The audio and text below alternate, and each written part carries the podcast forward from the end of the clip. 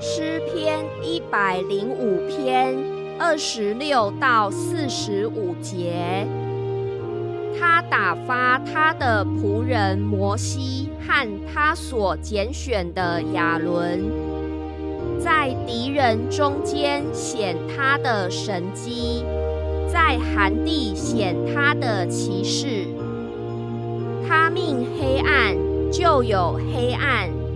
没有违背他话的，他叫埃及的水变为血，叫他们的鱼死了，在他们的地上以及王宫的内室，青蛙多多滋生。他说一声，苍蝇就成群而来，并有狮子进入他们四境。他给他们降下冰雹为雨，在他们的地上降下火焰。他也击打他们的葡萄树和无花果树，毁坏他们境内的树木。他说一声，就有蝗虫、马蚱上来，不计其数。吃尽了他们地上各样的菜蔬和田地的出产，他又击杀他们国内一切的长子，就是他们强壮时投生的。他领自己的百姓带银子、金子出来，他支派中没有一个软弱的。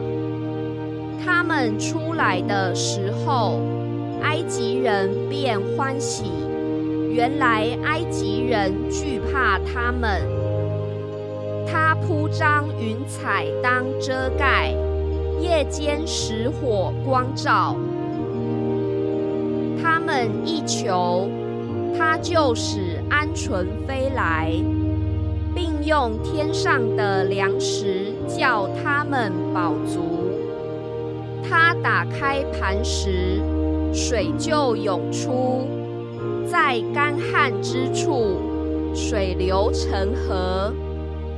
这都因他纪念他的圣言和他的仆人亚伯拉罕。他带领百姓欢乐而出，带领选民欢呼前往。